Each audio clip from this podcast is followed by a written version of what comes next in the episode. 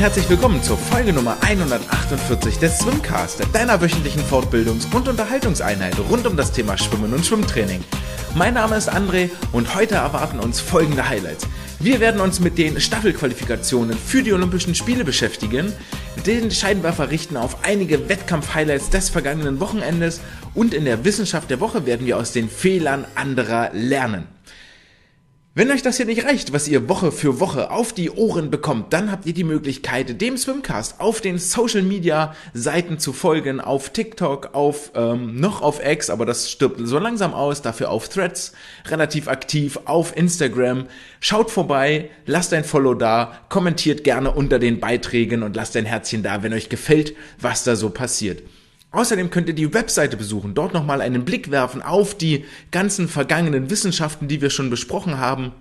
Einen Blick ins Archiv werfen auf vergangene Folgen, einen Blick auf die Gästeliste werfen, wer schon alles im Swimcast Poolhäuschen zu Gast war und euch dort einige der Interviews nochmal wieder anhören.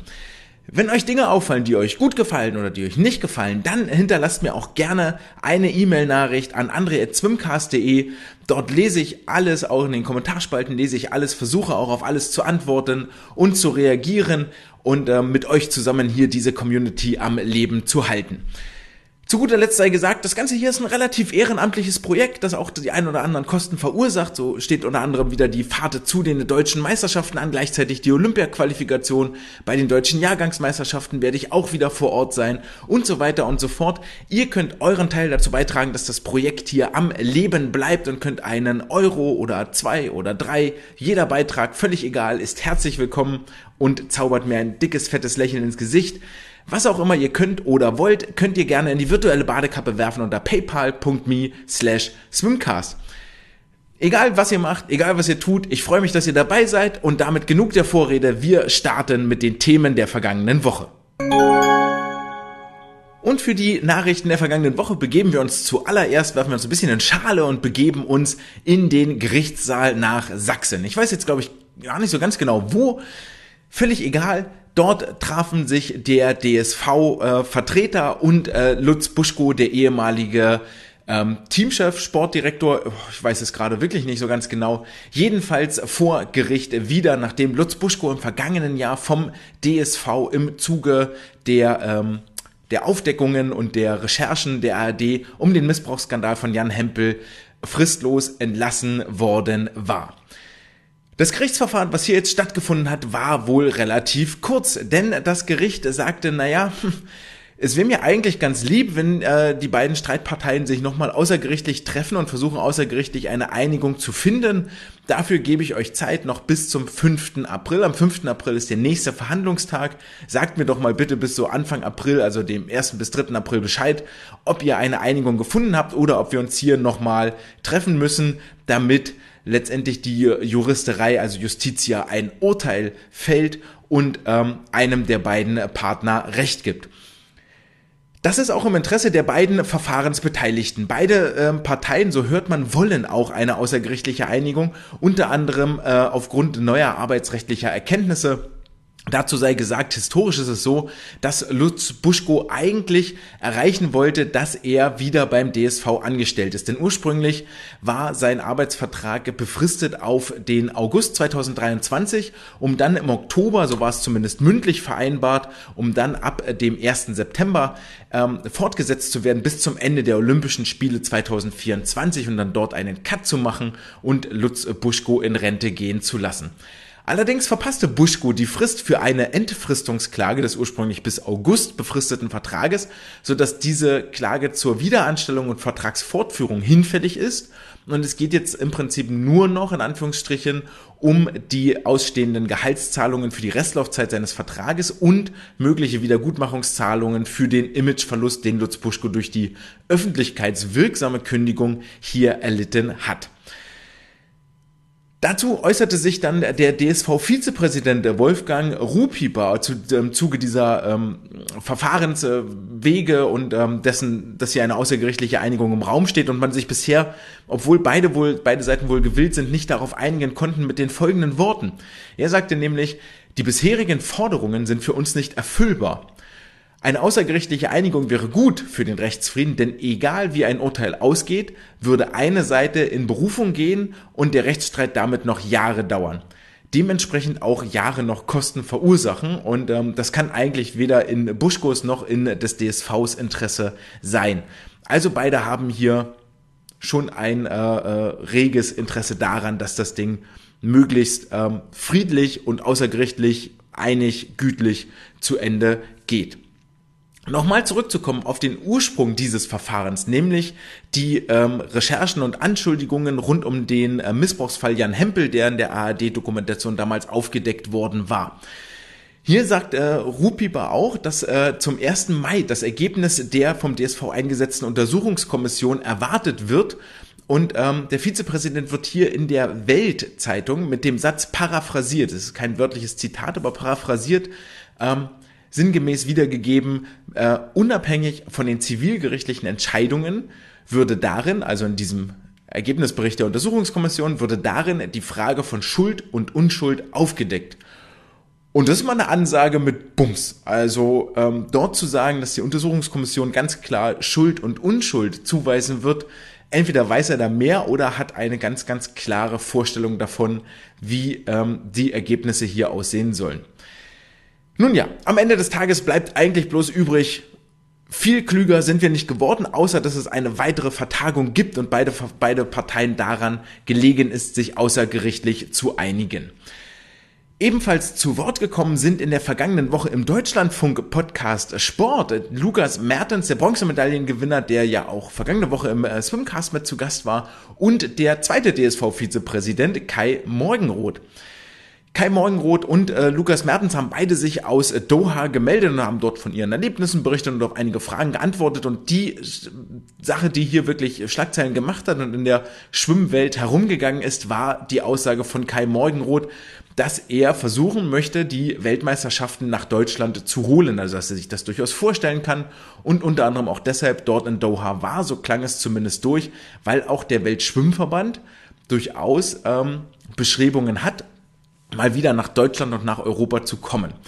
Vor allen Dingen auch deshalb, weil man vielleicht aus Doha, Katar oder aus ähm, anderen äh, Destinationen, aus anderen Zielen, wo man ähm, so war, das war ja auch unter anderem, ähm, ach, wie heißt das denn, die Stadt in Russland, wo relativ viel war. Ich habe es jetzt vergessen, ist auch egal. Ähm, waren jetzt nicht unbedingt immer Zuschauermagneten, die Orte, die man sich dort ausgesucht hat. Da spielten offensichtlich andere ähm, Kriterien eine Rolle als, wie können wir die Halle möglichst voll machen. Auch die ähm, Arena jetzt in Doha war bei weitem nicht voll besetzt. Das war dann auch leider stimmungsmäßig ein wenig zu hören. In Deutschland würde das vermutlich etwas anders aussehen, aber so ganz klar ist das eigentlich ehrlich gesagt nicht. Denn ähm, wir müssen uns überlegen, es geht ja nicht darum, dort die Berliner SSE irgendwie voll zu machen mit äh, zweieinhalb, dreitausend äh, Menschen. Das würde man sicherlich noch hinkriegen und so viel Schwimmbegeisterte und Schwimminteressierte auch finden, die da richtig Bock drauf haben, den DSV-Athletinnen und den internationalen Stars zuzujubeln. Sondern natürlich Think Big ist das Thema. World Aquatics möchte große Hallen, schöne Bilder haben und da bietet sich ähm, in Deutschland erstmal keine Schwimmhalle an, die so gerade in der Gegend rumsteht. Also wird wohl Merthyr Pools irgendwo einen, ein mobiles Becken aufbauen, wo rundherum Zuschauer Platz finden. Zum Beispiel im Berliner Velodrom wäre ja nicht das erste Mal. Also geht es darum, dass man so ungefähr wohl in der Größenordnung 10 bis 15.000 Zuschauer in eine Arena bringen muss. Und da stellt sich mir tatsächlich schon die Frage, ob denn das deutsche Schwimmen hier aktuell auch diese große Fanbasis hat.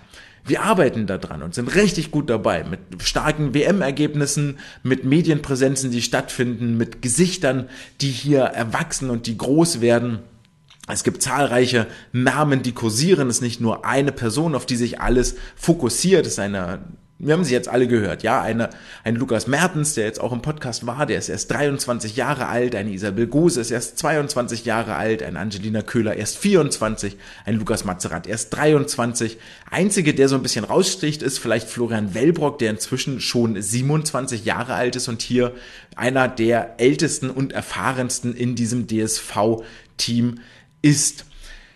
Heißt also, wir können uns noch lange an diese Gesichter gewöhnen. Das sind große Vorbilder, die auch Nachwuchs nach sich ziehen werden. Und wenn man das geschickt anstellt, dann weckt man hier auch tatsächlich eine große Schwimmbegeisterung bei der Jugend und bei den Jugendlichen. Und das ist das, wo es hingehen muss. Denn wenn wir mal den Blick vom Schwimmen ein bisschen abwenden und woanders hinschauen, dann wird's richtig wild. So hatten die Leichtathleten in den vergangenen Wochen ihre Hallenmeisterschaften, wo knapp 12.000 Zuschauer anwesend waren bei einer deutschen Meisterschaft. Es war wohl ein ausverkauftes Haus.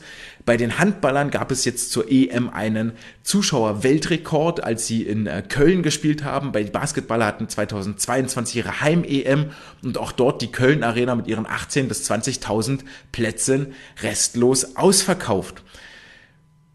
Und noch wilder wird's, wenn wir auf die neu gegründete, seit Januar am Start stehende Baller League mal schauen, die Montagabends unter anderem live auf Twitch ihre Matches streamt und dort schalten knapp 70.000 Zuschauer ein. Und das sind Sachen, da sind wir beim Schwimmen noch richtig, richtig weit entfernt und haben einiges aufzuholen und zu tun, hier eine Freude für den Sport zu wecken. Dafür bleibt aber reichlich Zeit, denn die nächsten Weltmeisterschaften sind ja schon vergeben. Wenn wir über eine WM in Deutschland sprechen, dann ist es in den 30er Jahren und zwar nicht 1930, sondern 2030. 2025 wird sich die Elite in Singapur treffen, 2027 in Budapest, 2029 dann in Peking und dann ist das nächste Event zu vergeben 2031 mit einem Fragezeichen versehen. Man spricht hier so mit Kosten von 140 bis 150 Millionen Euro, also auch für den DSV reichlich Zeit zu sparen. Wir haben ja gerade erst über das letzte der drei Gerichtsverfahren gesprochen.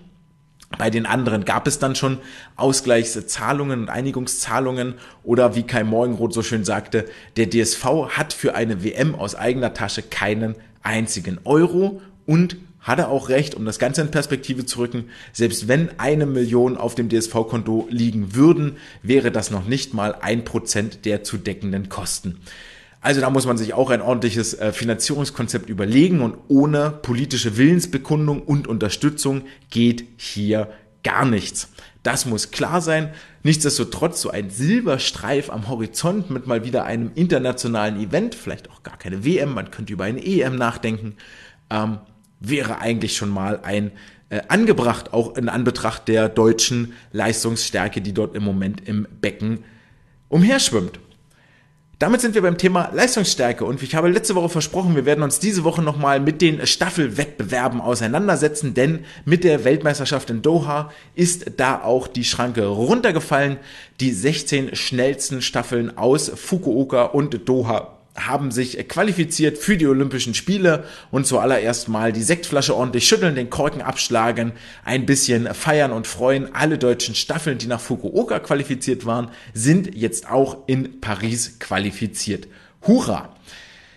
Mit allerdings durchschnittlichen Erfolgsaussichten, das muss man auch so ehrlich sagen. Beginnen wir mit den Frauenstaffeln. Die Firma 200 Meter Freistilstaffel der Frauen rutscht auf Platz 14 durch dieses Qualifikationsfenster knapp über 8 Minuten, nämlich 8 Minuten und 48 Hundertstel. Und alleine das WM-Finale jetzt in Doha ging mit unter 8 Minuten weg. Davon äh, waren die deutschen Frauen ähm, in den letzten Jahren dann doch ein wenig entfernt heißt auch, Richtung Olympia wird es nochmal eine ganze Ecke schneller werden. Ähm, die Australierinnen waren nicht dabei in Doha, die Franzosen waren nicht dabei, Französinnen waren nicht dabei, die Italienerinnen waren nicht dabei. Das wird also unter die besten acht zu kommen bei den Frauen, wird für das DSV-Quartett eine richtig, richtig harte Nuss. Ich denke mal tatsächlich, dass äh, das olympische Finale, das äh, ja, die Finalzeit, um hier ähm, reinzurutschen, wird bei unter 7 Minuten 53 liegen. Das heißt, dies, äh, die vier Damen müssten eine 1,58 im Schnitt schwimmen, wären dann immer noch drei Sekunden langsamer als der deutsche Rekord aus 2006. Also das ist beileibe keine Unmöglichkeit und nicht völlig ausgeschlossen, zumal da einige starke Talente dabei sind. Welche vier es jetzt letztendlich werden, das bleibt noch abzuwarten. Der Quali-Zeitraum beginnt ja erst noch und auch dort gilt wie in den vergangenen Jahren. Es qualifizieren sich die Frauen, die den besten Schnitt aus Vorlauf und Finale ins Wasser bringen. Kandidatinnen sind Isabel Gose, Leonie Kuhlmann, Nele Schulze, Hanna Küchler, Julia Mozinski, Nina Holt, Maja Werner, Chiara Klein, Juliana Bokschka. Also insgesamt neun Frauen, die hier um vier Plätze kämpfen. Die Konkurrenz ist groß, was hoffentlich zu einer massiven Leistungssteigerung führen wird. Ähnliches gilt für die 4x100 Lagenstaffel. Die ist auf Platz 12 reingerutscht. Vier Minuten war ihre Zeit. Das reicht. Die Besetzung, die man hier erwartet, ist relativ klar. Eigentlich. Fragezeichen. Zumindest in Brust und Delfin. Brust wird Anna Elend schwimmen, Delfin wird Angelina Köhler schwimmen. Ich glaube, da können wir uns soweit festlegen. Über die Rückenstrecken wird's spannend. Eigentlich hat Laura Riedemann wieder die Nase vorn, die einzige bisher in den deutschen, unter den deutschen Fahnen, unter der deutschen Farbe, die an der 1-Minuten-Marke kratzt oder überhaupt schon mal drunter war, von denen die aktuell in Frage kommen, auch wenn es dort seit Jahren nicht mehr so richtig vorwärts gegangen ist. Andere Frauen, die noch mit in Frage kommen, ist die neu eingebürgerte für den DSV startende Kylie Wilhelm, die mit einer 102 aktuell gelistet ist. Und da muss man jetzt schon sagen, da gibt es schon relativ viele. Da kommt noch eine Lise Seidel mit in Frage, eine Kim-Christine Krüger, eine Anna-Maria Börstler, eine Lena Riedemann käme auch noch mit in Frage. Wobei aber ehrlicherweise eine 102 ist international nicht konkurrenzfähig. Das ist die absolute schwächste Lage, die wir im Moment im DSV auf der Frauenseite haben. Die Kraulerinnen werden sich alle noch verbessern. Ähm, da ist auch der Platz noch gar nicht vergeben. Ist auch hier eine Hanna Küchler, die genannt werden muss, eine Nina Jetzi, eine Nele Schulze, eine Juliana Bokschka. Dort gibt es einige, die sich mit Sicherheit Chancen ausrechnen und ähm, bei einer wirklich, wirklich sehr, sehr, sehr, sehr guten Teamleistung scheint das Olympiafinale durchaus erreichbar. Dafür müsste man unter 3,58 schwimmen und vier Minuten hat man jetzt geschafft in Fukuoka. Und allein Angelina Köhler ist da schon beinahe zwei Sekunden schneller geworden zu ihrer Fukuoka-Zeit. Auch die Kraulschwimmerinnen werden nicht langsamer geworden sein. Da war Nele, glaube ich, mit einer 54er Zeit in Fukuoka unterwegs. Und auch eine Anna Elend ist mit Sicherheit nicht langsamer geworden in den vergangenen Jahren. Also das ist gar nicht so ungefähr, so ausgeschlossen. Zu guter Letzt geht es noch um die Mixstaffel 4x100 Meter Lagen. Die qualifiziert sich auf Platz 8 in 3,45. Hurra! Hier haben wir die erste Finalqualifikation, wenn wir Stand jetzt so reingehen würden und alle ihr Ergebnis reproduzieren können. Und hier gilt das gleiche wie bei der Damen-Lagenstaffel. Das finale Abschneiden wird am Rückenschwimmer oder an der Rückenschwimmerin hängen. Wir wissen inzwischen bei der Mixstaffel, das Brustschwimmen muss männlich sein. Das ist wahnsinnig schade für Anna Elend. Wir haben hier aber mit Lukas Mazerat und Melvin Immodu zwei ähm, Hochkaräter auf der Männerseite. Das, ähm, da führt kein Weg dran vorbei, die Brustteilstrecke männlich zu besetzen. In Delphin wird es wohl ziemlich sicher Angelina Köhler sein, die das schwimmen wird. Und dann ähm, bleibt noch ein männlicher und ein weiblicher Startplatz zu vergeben. Und das Kraulschwimmen, die 100 Meter, müssen eigentlich männlich sein mit einem Joscha Salcho oder einem Raphael Miroslav und dann ist das Rückenschwimmen wieder weiblich. Könnte man jetzt vermutlich austauschen, da werden sich einige noch den Taschenrechner wundtippen und die Excel-Tabellen zum Glühen bringen. Auf der Männerseite haben wir eine Staffel mehr qualifiziert als bei den Frauen, nämlich die 4x100 Freistil. Auf Platz 13, 3 Minuten 14 war es. Und hier muss man sagen, bei den äh, Männern ist es bis Platz, einschließlich Platz 4, ein ziemlich dichtes Feld. Dann kommt eine kleine Lücke und den fünften Platz belegen dann schon die Kanadier mit einer 3 Minuten 12. Und 3 Minuten 12 bedeutet ein 48er Schnitt zu schwimmen für die vier DSV-Aktiven. Das halte ich jetzt unter den bestmöglichen Voraussetzungen gar nicht für so unmöglich, wie das jetzt vielleicht aktuell klingt. Der deutsche Rekord ist eine 3.13.5 aus dem Jahr 2012 und den wirst du für eine Finalplatzierung auch schwimmen müssen. Und dann ist natürlich die Frage, wer schwimmt denn hier eigentlich die auf den vier ähm, Plätzen? Rafael Miroslav, Joscha Salcho in meinen Augen eigentlich gesetzt. Dann war ein Peter Vajasi und ein Lukanik Armbruster in Fukuoka mit dabei, die allerdings jetzt sich mit Ole Mats Eider, Marius Kusch oder Timo Sorgius um die Plätze drei und vier in dieser Staffel ähm, prügeln. Gilt das gleiche im Prinzip wie bei den Frauen. Hohe Konkurrenz sorgt in der Regel auch für schnelle Zeiten. Die 4x200 Freistilstaffel hat sich auf Platz 8 qualifiziert. Die zweite Final-Quali 7 Minuten 6. Davor ist eine riesige Lücke. 7 Minuten 4 bis Platz 7. Also es ist durchaus relativ eng, dass sich die DSV-Herren hier ähm, vielleicht ins Finale schwimmen können. Aber da wirft ja die WM in Doha gute, gutes Licht auf die Staffel, denn Raphael, äh, Miroslav und Lukas Mertens sind beide Kandidaten mit einer 1,45er Zeit. Joscha Salcho und Timo Sorgios können eine 1,47 schwimmen, das sind dann 7 Minuten 4 und damit bist du schon Richtung deutscher Rekord 7,03 unterwegs. Viel spannender und da können wir einmal kurz tatsächlich die internationale Brille aufsetzen Ich gehe mal fest davon aus, dass eine Olympiamedaille mit unter sieben Minuten weggehen wird und das wird ein richtig, richtig ekliges, schnelles Finale werden. Da sind die Briten, die mit 6,59 in Fukuoka richtig schnell unterwegs waren. Dann kommen die Amerikaner noch mit dazu, die immer diese Staffel gewinnen wollen. Gleiches gilt für die Chinesen und die Südkoreaner, die sich ja zusammen mit den Amerikanern in Doha schon ein sehr, sehr geiles Finale geliefert haben. Und zu guter Letzt die 4x100 Meter Lagen. Auch hier rutschen die Männer auf Platz 8 durch das Qualifikationsfenster 3.32.11 zeitgleich mit Kanada, was mal die Frage aufwirft, ob es bei Staffeln eigentlich auch bei Zeitgleichheit auf dem achten Platz ein Ausschwimmen gibt, wie das in den Einzelrennen der Fall ist, oder ob man dann sagt bei World Aquatics, ey komm, Leute, das ersparen wir euch. Wir gehen heute Abend einfach mit neun Staffeln ins Rennen, so wie bei den 1500 Meter Freistil weiblich in Katar bei der gerade erst beendeten WM geschehen. Und über die 4x100 Lagenstaffel ist so einiges noch nicht geklärt. Um ganz genau zu sein, ist da tatsächlich noch gar nichts geklärt. Also das ist jetzt ein Wahnsinn. Ich nenne mal die Namen, die hier so in Frage kommen und dann kann jeder für sich selbst entscheiden, auf wen er seinen virtuellen 5-Euro-Schein setzt. Über die Rückenstrecken, es ist Ole Braunschweig gegen Marek Ulrich eigentlich, ein Cornelius Jahn mischt auch noch mit und ein Christian Diener vielleicht auch noch über die 100 Meter, obwohl er sich eher auf den 200 wiederfindet, aber drei Schwimmer, die hier um einen Platz kämpfen, ist schon mal auch nicht ohne. Über die Bruststrecke ist Melvin Immodu und Lukas Mazerat, die die schnellste Zeit haben wollen. Delfin ist es Erik Friese, Marius Kusch. Und über die Kraulschwimmer haben wir gerade eben schon gesprochen.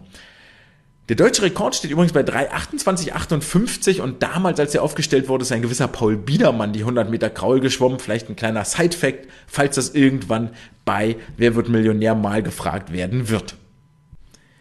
Das reicht dann auch mit den Nostradamus-ähnlichen Vorausschauen in die Zukunft. Lasst uns mal mit harten Fakten argumentieren und einen Blick ins Wettkampfbecken des vergangenen Wochenendes werfen.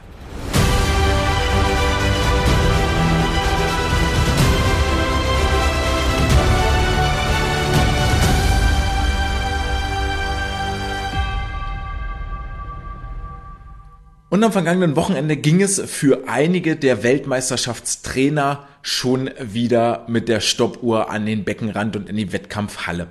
Nicht nur, dass in der vergangenen Woche die äh, komplexe Leistungsdiagnostik in Leipzig stattgefunden hat mit Magdeburger und Berliner Athletinnen, unter anderem war dort auch Lasse Frank mit dabei und unterwegs stand er auch noch beim vergangenen Wochenende in Berlin beim Berolina Cup in der SSE mit Stoppuhr und wachsamen Augen am Beckenrand. Gleiches gilt für Mark Jasondara in Bochum, der dort bei der SG Ruhr Challenge gesichtet wurde und Bernd Berghahn, der seinerseits mit seinem Team die Reise nach Hannover zum Piranha Meeting angetreten hat. Alle drei gerade mal eben erst wieder gelandet aus der katarischen Wüste. Also Hut ab vor dieser Arbeitsleistung, nachdem man dort ähm, wirklich unter Strom steht. Und ich kann aus eigener Erfahrung sagen, nicht, weil ich Weltmeisterschaften mitgemacht habe. Aber nach so einer Woche deutscher Jahrgangsmeisterschaften ist man auch schon ganz schön auf und ganz schön durch oder auch nach den paar Tagen, die eine deutsche Meisterschaft dann nur dauert, das war ja nur knapp, die dauert ja nur knapp halb so lange wie in Doha. Das ist schon echt ein ganz schönes Brett, dass die Herren hier bohren und abreißen und abarbeiten. Alles natürlich dafür, um live dabei zu sein, wenn ihre Sportlerinnen oder Sportler im Wettkampfbecken unterwegs sind, um dann die richtigen Rückschlüsse aufs Training zu ziehen. Und so war es in Hannover beim Piranha-Meeting unter anderem Leonie Mertens, die ihr Wettkampf-Comeback gab, nachdem sie ja auf die Weltmeisterschaften verzichten musste, weil das alles mit Krankheiten im Saisonverlauf und mit der Vorbereitung für die WM so gar nicht hingehauen hat und man sie dort nicht den der Konkurrenz zum Fraß vorwerfen wollte, was glaube ich eine ziemlich gute Entscheidung ist. Es gibt Beispiele aus Berlin, wo das ähm, letztes Jahr gehörig schiefgegangen ist. So hatte Leonie jedenfalls die Möglichkeit, vor halbleeren Rängen in Hannover zu schwimmen und statt in Doha vor halbleeren Rängen, war zusammen mit Celine Rieder, Anna-Maria Börster und Marius Zobel unter anderem unterwegs, schwamm hier die 200 Meter Freistil in 203, was eine sehr, sehr gute Zeit ist, die 100 Freistil in 57,5 und die 400 Freistil in 4 Minuten 15.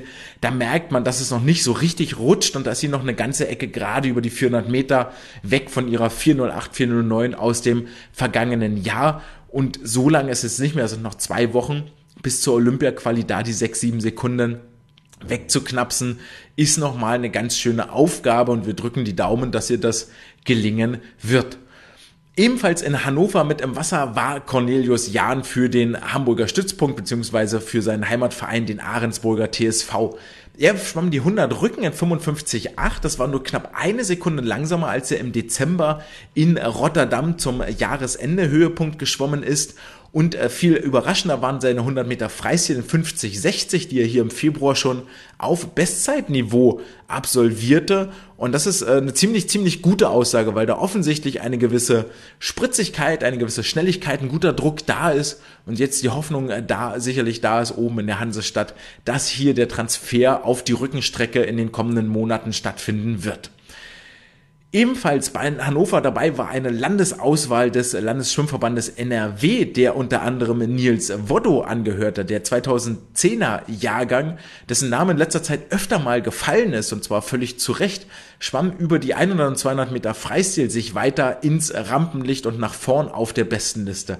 In 55,39 stellte er eine neue Bestzeit auf und das ist schon wirklich respektabel für jemanden, der erst 14 Jahre alt wird, robbt sich damit näher an den Jahrgangsrekord ran, der bei einer knappen 54er Zeit steht und hat inzwischen schon eine Sekunde Vorsprung auf den Zweitplatzierten und auf den Zweitschnellsten in seinem Alter.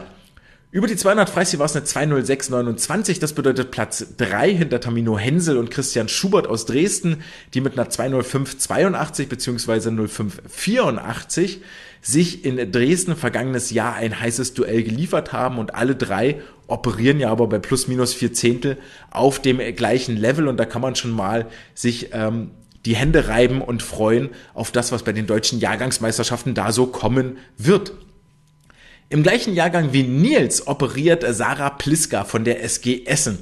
Sie war im vergangenen Jahr im 2010er Jahrgang die Top-Medaillensammlerin mit insgesamt sechsmal Edelmetall bei den deutschen Jahrgangsmeisterschaften. Klar, wenn du sechsmal Edelmetall gewinnst, dann machst du das quer über das ganze Wettkampfprogramm verteilt und nicht nur in den Rückenstrecken. Aber sie arbeitet weiter an ihrer Vielseitigkeit. Hat jetzt hier über 100 Meter Rücken ihre Bestzeit mal eben um zweieinhalb Sekunden verbessert von 1.09 auf 1.066 belegt damit aktuell die Spitzenposition in ihrem Jahrgang und ähm, ja, zeigt sich immer mehr als Rückenspezialistin. Gewann letztes Jahr die 50 Rückengoldmedaille und Silber über 200 Meter Rücken. Steht da ja auch in enger Konkurrenz mit einer gewissen Nika Benkler. Außerdem war sie im Wasser über die 200 Meter Lage in der 225,3 schwamm sie auf Platz 2 hinter Emma Schaal. Ja, und damit äh, ist auch schon vieles gesagt. Eine Vielseitigkeit, die sich hier entwickelt, die in Berlin ähm, bei den DJM ihren Tribut fordern wird, denn du kannst nicht alles schwimmen, was du vielleicht auch richtig, richtig gut beherrschst. Und dazu gehören auch noch die 100, 200, 400 Meter Freistil und natürlich die eben schon angesprochenen 200 Meter Lagen. Verlassen wir das hannoversche Wettkampfbecken und äh, fahren die zweieinhalb Stunden auf der Autobahn rüber nach Berlin zum Berolina Cup, denn auch dort waren es die jungen Jahrgänge die gezeigt haben, dass mit ihnen zu rechnen ist. Und mal wieder ein Name, der hier aufploppt, ist Nils Nolte.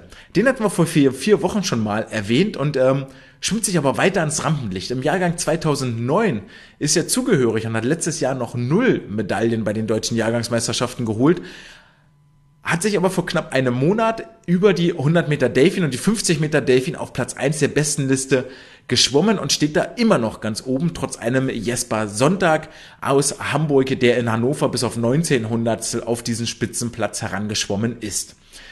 Dieses Mal standen für ihn die 100 Freistil auf dem Programm, 53,99 heißt Platz 2 der besten Liste und die 200 Meter Lagen in 2,14,79, auch das ist Platz 2 für ihn und da merkt ihr schon, ähm, dass es sowohl für, für Sarah gilt, als auch jetzt hier für Nils, dass da noch so eine echte Vielseitigkeit über alle Strecken da ist. Wenig Spezialisierung und das finde ich ja immer faszinierend, wenn diese ganz kleinen und jungen Athletinnen und Athleten einfach alles können, weil man merkt, dass die Basis dieser späteren Schwimmleistung einfach ähm, ein ho eine hohe Wasserlage, ein gutes Wassergefühl ist, was dir in allen Lagen einfach hilft. Später heißt es dann ja, okay, längere Arme oder ähm, bessere Hebelverhältnisse für die Schwimmart oder für die Schwimmart oder ähm, die Muskulatur hat sich anders ausgeprägt, deswegen ist es gut, wenn du eher ein Sprinter wirst oder eher ein Langstreckler oder eher Brustschwimmen, was explosiver ist als zum Beispiel Rückenschwimmen.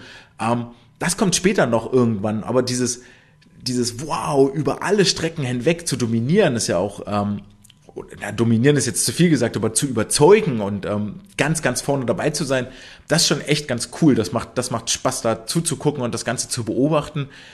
Wobei ich auf der anderen Seite auch sagen muss, One-Trick-Ponys wie das zum Beispiel vielleicht ein Hugo Engelin ist mit seinen Brustzeiten, auch die haben durchaus ihren Reiz, wenn sie da in einer Lage einfach alles einmal abräumen und überhaupt nicht einzuholen sind von der Konkurrenz.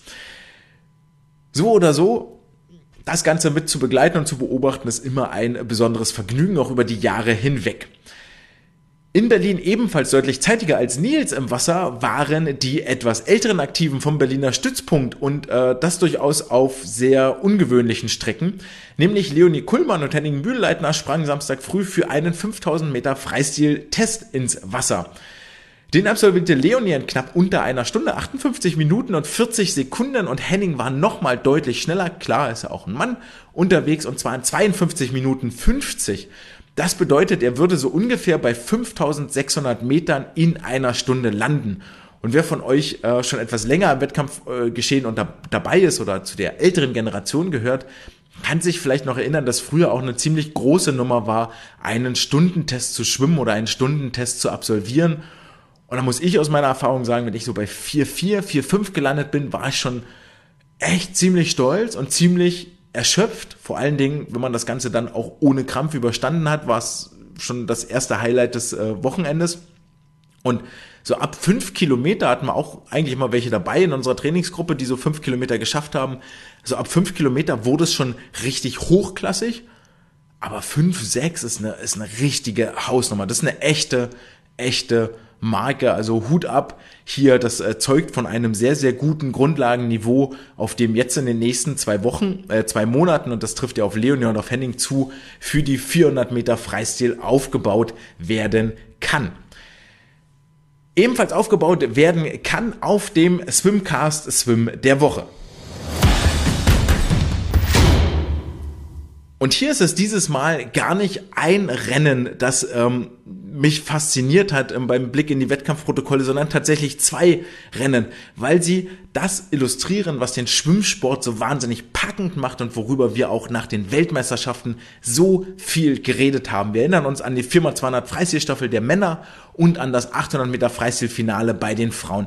Es sind diese denkbar engen Entscheidungen mit einem Kämpfen bis zur Anschlagmatte. Mal wieder auf die Spielsportarten übertragen, ist es ja die Frage eigentlich, was guckst du lieber? Das Pokal-Halbfinale, wo dann zum Beispiel ein 7 zu 0 von St. Pauli gegen Düsseldorf auf der Anzeigetafel steht? Oder guckst du lieber ein 1 zu 1 mit Verlängerung und Elfmeterschießen an? Und ehrlicherweise bin ich da eher bei dem 1 zu 1 dabei.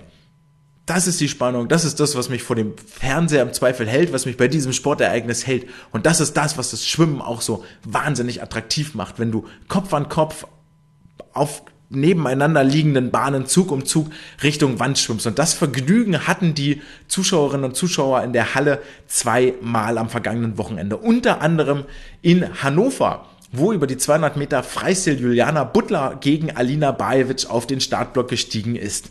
Letztes Jahr Juliana wurde über die 200 Meter Freistil Dritte bei den deutschen Jahrgangsmeisterschaften. Alina gewann diese Strecke. Juliana ihrerseits in Krani bei den äh, Central European Country Youth Games, whatever, ähm, mit Gold und Silber in den Kraulstaffeln dekoriert. Alina in der vergangenen Saison mit Goldmedaillen beim AYOF und äh, dekoriert und durchaus auch auf den langjährigen Kraulstrecken zu Hause. Und diese beiden stiegen jetzt in Hannover im Stadionbad, im Schatten des äh, Fußballstadions auf den Startblock, um sich nebeneinander auf Bahn 1 und 2 an Kopf-an-Kopf-Rennen vom Start bis ins Ziel zu liefern. Und es war nicht so, dass eine von beiden das wieder falsch geschwommen wäre oder eine wahnsinnig wilde Taktik gemacht hätte, sondern beide haben sich das gleich eingeteilt. Nach 100 Metern mit 1.01 quasi zeitgleich mit den Füßen an die Wand. Dann geht's in die Kicks, da wird dir schon klar so, okay, das wird hier eine richtig, richtig enge Geschichte und da geht's tatsächlich im besten Falle geht's dann nur noch ums Gewinnen. 1.04 dann für beide auf den zweiten 100 Metern, macht für beide eine 2.05 mit dem leicht besseren Ende für Alina, die nach 2.05 29 anschlug, knappe 4 Hundertstel vor Juliana 2.05 33 und da wird es hoffentlich in Berlin dann auch ein Rematch geben. Gleiches gilt in ähm, Wetzlar, wo die süddeutschen Meisterschaften der langen Strecke ausgetragen wurden. Und hier war es ein Duell über, äh, oder hier war eine der Protagonistinnen in dem Duell Marie Strohhalm von der SG Frankfurt. Vielleicht zu ihr kurz. Sie gewann letztes Jahr die Bronzemedaille bei den deutschen Jagdmeisterschaften der 800 Meter Freistil, ist generell sowieso seit Jahren schon auf den langen Strecken zu Hause und arbeitet sich peu à peu hier in die deutsche Spitze vor. Aber die 800 Meter, die Bronzestrecke vom vergangenen Jahr, war gar nicht das spannendste Rennen. Wenn wir da in die ähm, Ergebnisliste reingucken, dann war es äh, Jana Hertel, die ihr dort über die 800 Meter Distanz Paroli bot von der SV Region Stuttgart ja, unter anderem gewann Jana, da wollte ich aber gar nicht drauf hinaus, sondern es war das Duell um den dritten Platz zwischen Marie und äh, Stroheim und Mira Helget von der SG Region Karlsruhe. Mit dem besseren Ende für Marie, denn sie schlug nach 9 Minuten 10 und 81 Hundertstel an.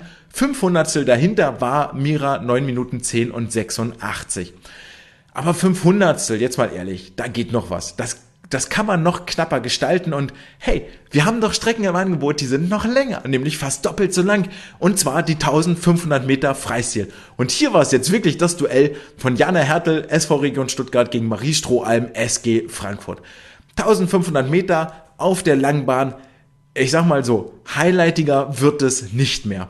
30 Bahnen sind die beiden hier Kopf an Kopf geschwommen, nebeneinander, auf Bahn 3, auf Bahn 4, Zug um Zug in die Wände rein, raus, in die Wände rein, raus. Quasi wie Synchronschwimmen.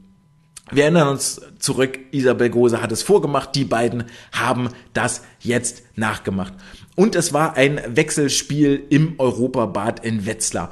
Dort stehen sie dann also die Zuschauer an der langen Glasfront entlang der 50 Meter Seite und schauen sich an, was die beiden 17-Jährigen hier ins Wasser bringen. Wirklich absetzen konnte sich keine der beiden Sportlerinnen. Es war nach 800 Metern lag äh, Marie mal eine Zehntel äh, weiter vorne nach den ähm, genau nach den äh, 1200 Metern war es dann auf vier Zehntel angewachsen, nachdem zwischendrin Jana mal wieder kurz die Nase vorn hatte. Ähm, und dann ging es auf die letzten 300 Meter und da war offensichtlich so ein kleiner, ich möchte nicht sagen schläfriger Moment, aber da, wenn wir da in die Zwischenzeiten reingucken, dann ist der, der drittletzte Hunderter, da ist Marie dann, äh, das Jana dann schon knappe drei, drei Zehntel schneller als Marie, schwimmt also, ähm, verkürzt diesen Abstand ganz, ganz deutlich, bevor sie dann auf den nächsten 100 vier Zehntel schneller ist und das ist schon der entscheidende Neckbreaker. Da ist sie dann mal zwei Zehntel weiter vorne und da reicht es dann nicht mehr für Marie, dass sie auf den letzten 100 Metern auch nochmal knapp etwas schneller ist als Jana. Am Ende trennen, trennen die beiden eine Hundertstel mit dem besseren Ende für Jana 17, 22, 51 zu 17, 22, 52. Und das ist schon sehr, sehr spannend, zumal die diese Zeiten auch bedeuten, dass sie sich damit auf Platz zwei und drei der deutschen Bestenliste für diese Saison geschoben haben, hinter der aktuell führenden Julia Ackermann. Und es gilt das Gleiche wie bei den Rennen vorher. Bitte gebt uns davon eine Fortsetzung in Berlin. Ich möchte vor den vollen Rängen mit voller Lärmbeschallung 30 Bahnen hier richtig Rambazamba im Becken haben. Gebt uns mehr davon, das ist das, was den Schwimmsport so interessant und fesselnd macht. Und diese Wettkampfergebnisse sind ja dann immer das, was man außen sieht, das, was im Scheinwerferlicht präsentiert wird, das ist das, was in der Zeitung steht. Was aber irgendwie nie in der Zeitung steht, ist äh, so wirklich die harte Arbeit, die dahinter steckt, was da tagtäglich im Becken passiert. Und da werfen wir heute mal einen Blick drauf in der Wissenschaft der Woche. Und die Wissenschaft der Woche hatte den wundervollen Titel Training, Training Load Determining Sports Performance in Swimming. Das Ganze ist veröffentlicht worden von Matusz Guzman und Jaroslav Brodani im Oktober 2030, 2023 im Journal of Physical Education und Health. Und wie schon gerade angedeutet, es ist ja durchaus so, dass ähm, Schwimmen ein wunderbar schöner, messbarer Sport ist. Es gibt Zeiten, die werden objektiv gestoppt, die lassen sich gut vergleichen und es kommen dann die großen Schlagzeilen, wenn Rekorde geschwommen werden. Und dann guckt man sich diese Rekordrennen an und überlegt sich, okay, wie sieht das aus? Was machen die vielleicht anders? Wie viele Blasen bilden sich an der Hand? Ähm, was macht die Hüfte? Wann kommt der Armzug? Wann kommt der Beinschlag? Wann bewegt sich der Kopf? Wie oft wird geatmet? Wie sind die Zwischenzeiten? Wie ist die Taktik? Ähm, jemand, der da ganz große Arbeit leistet auf Instagram ist Ricardo Petersen mit RP Science. Unbedingt mal folgen, der auch jetzt über die WM-Rennen hinweg ähm, wunderbare Datenanalysen von den Rennen. Wir gucken uns die Starts an, die Wenden, alles Mögliche, was uns äh, kameramäßig zur Verfügung steht. Dabei ist das ja eigentlich nur das Ergebnis dessen, was tagtäglich im Training gemacht wird. Und hierüber, über den täglichen Grind im Training etwas in Erfahrung zu bringen, das ist viel, viel, viel schwieriger als das, was nach außen äh, äh dann stattfindet.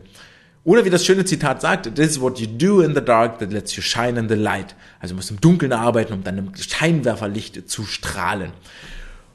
Und dieses slowakische Forscherduo hat sich jetzt mal die Trainingsdaten eines Sportlers angeschaut, der 2021 unter anderem bei den Olympischen Spielen unterwegs war. Und diese Trainingsdaten anschauen, Training generell ist ein sehr, sehr schwerer Prozess. Es geht darum, konstante Veränderungen des Sportlers A zu beobachten, zu messen und da daraus auch Schlussfolgerungen zu ziehen und die eigenen Trainingsansätze kontinuierlich neu zu bewerten, ja sogar bewerten zu müssen. Und das ist ein riesiger Unterschied zu dem, was sonst so in der Forschung passiert. Also versucht man ja mal möglichst Laborbedingungen zu machen, dass man immer gleiche Voraussetzungen hat, um Effekte zu untersuchen. Beste Beispiel ist da eigentlich die Schwerkraft. Die ist immer gleich. Das weiß ich. Da kann ich mich drauf verlassen. Das heißt, wenn ich irgendetwas mit der messe, worauf die Schwerkraft einen Einfluss hat und ich möchte da irgendwas optimieren, kann ich davon ausgehen, dass das eine Konstante ist. Das ist der Sportler halt nicht. Und deswegen lastet auf den Trainerinnen und Trainern auch ein hoher Druck, immer wieder die neuen Rahmenbedingungen zu berücksichtigen und jeden Athleten auch individuell zu betrachten und zu betreuen. Deswegen mein Respekt auch zu all denen, die jetzt vergangenes Wochenende schon wieder am Beckenrand gestanden sind. Naja, jedenfalls ähm, haben sie sich jetzt hier diesen Trainingsprozess mal angeguckt und ähm, haben das Ganze von einem slowakischen Nationalschwimmer, der war 20 Jahre alt, hat eine 400 Meter Bestzeit von 3,59,10, ist zumindest das, was ich gefunden habe. Man kann jetzt hier, es ist relativ klar, wer damit gemeint ist, ohne dass sie den Namen wirklich nennen. Sie sagen, es war eine 3,49,30, die habe ich tatsächlich nirgendswo gefunden, sei es drum. Wir schauen uns mal an, was er so gemacht hat in dem Jahr, das sich die Forschenden jetzt hier angeguckt, das Forscherduo angeguckt hat. Sie haben einen Blick geworfen, äh, Dokumentation des Trainings und der Wettkampfergebnisse, haben das auch ziemlich detailliert aufgelistet und ziemlich viele Zahlen hier genannt und da sind einige wilde Zahlen dabei. Mal ein Beispiel genannt. Ähm, Sie benennen die Trainingstage, die er hat, der, der Sportler, und die Trainingstage sind fünfeinhalb Tage pro Woche.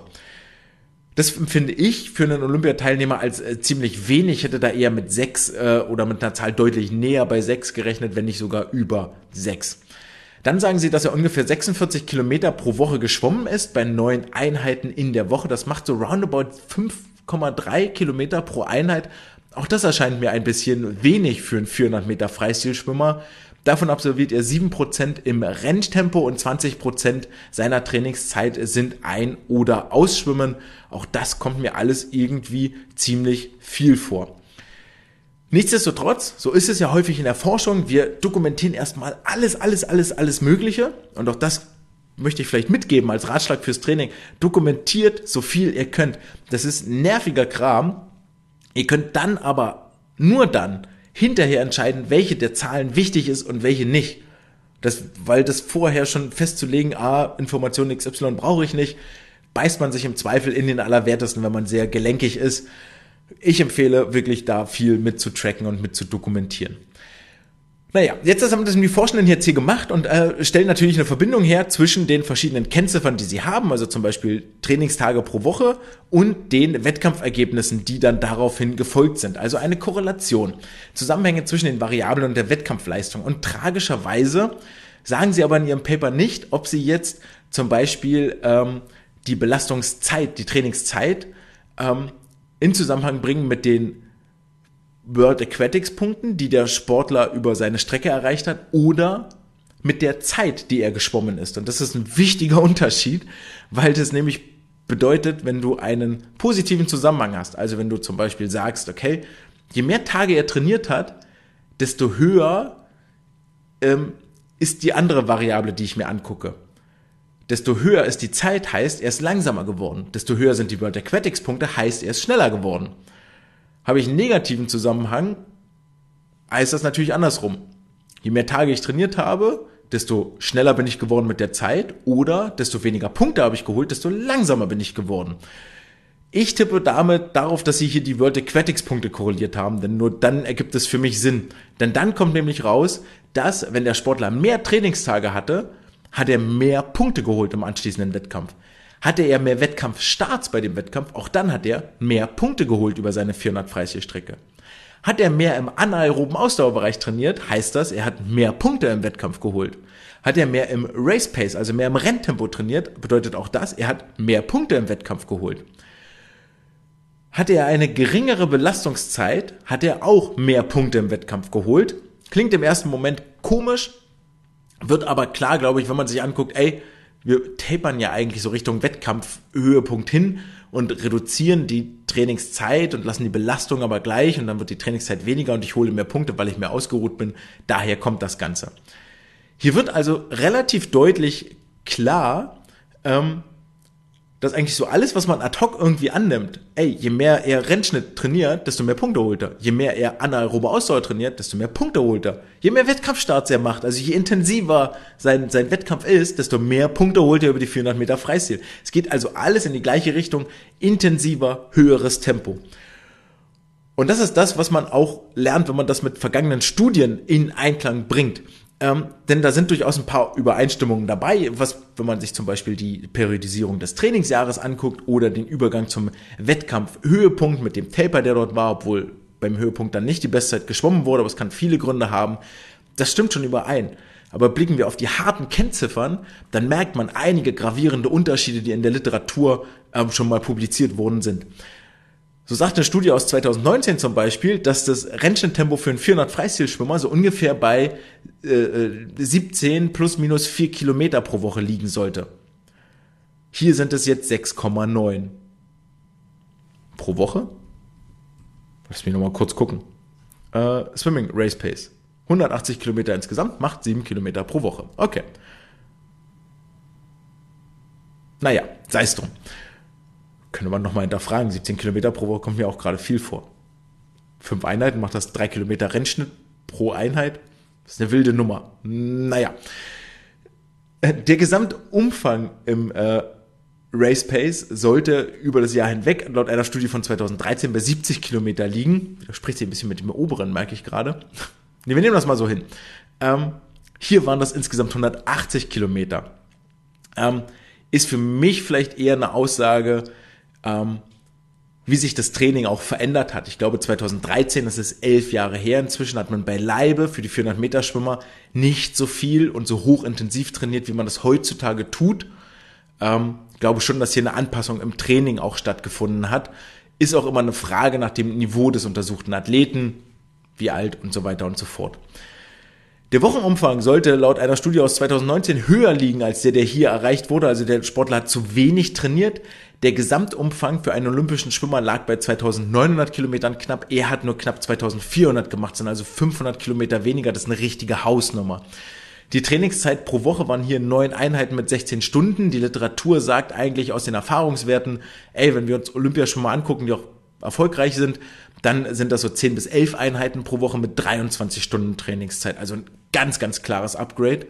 Und eine Studie aus 2002 sagt, äh, dass das italienische und australische Nationalteam so roundabout 50 bis 80 Kilometer pro Woche trainiert hat. Hier, dieser Sportler hat 46 Kilometer am Schnitt pro Woche trainiert. Also auch hier ganz, ganz klar deutlich weniger als eine Vergleichsgruppe, die man heranziehen würde. Und das ist dann auch im Prinzip das Fazit. Wir sehen hier im Prinzip ganz viele Defizite, ganz viele Dinge, die nicht richtig gemacht wurden in meinen Augen. Also fehlende Intensität, fehlende Trainingshäufigkeit, fehlender Trainingsumfang, wo noch einige Stellschrauben sind, um diese 400 Meter Leistung ganz, ganz klar zu verbessern und anzuheben. Äh, man muss der Studie auch negativ zugute halten, ähm, es fehlt eine Dokumentation des Fortschritts des Sportlers. Man weiß nicht, von welcher Zeit er gekommen ist und mit welcher Zeit er das Jahr beendet hat. Das sagen sie einfach nicht. Ähm, wir wissen nicht, von welcher Bestzeit der Athlet kam. Wenn ihr euch zurückerinnert an das Niveau, äh, das Interview von, mit Jan Wolfgarten, der die schöne Frage gestellt hat, ey, wenn sich der Sportler innerhalb eines Jahres um eine Sekunde verbessert, ist das jetzt gut? Und nur mit dieser Zahl kann ich nichts anfangen, kann ich nicht sagen, ob das gut ist. Ähm, Und deswegen glaube ich, diese Studie ist tatsächlich sehr, sehr schön, weil man hier aus Fehlern lernt. Fehler sind überhaupt nichts Schlimmes und überhaupt nichts Schlechtes. Wichtig ist, dass man sich das anguckt, hinsetzt, die Rückschlüsse zieht und den gleichen Fehler nicht nochmal macht. Und dann würden wir jetzt sagen, okay, pass auf, zur Leistungssteigerung, wir müssen intensiver trainieren, mehr im Renntempo, wir müssen generell den Gesamtumfang erhöhen, wir müssen irgendwie sehen, dass du mehr Trainingsvolumen reinkriegst und ähm, daraufhin dann eben gucken, dass wir zu den Höhepunkten ganz, ganz klare Leistungsverbesserungen erreichen, denn es geht hier um 400 Meter und nicht um 100 Meter. Dafür muss viel trainiert werden. Das ist ein Unterschied vielleicht zu den kürzeren Strecken. Da ähm, steht die Balance zwischen hochintensiver Belastung und Regeneration viel mehr im Vordergrund als jetzt zum Beispiel bei 400 Meter, wo der aerobe Anteil deutlich größer ist.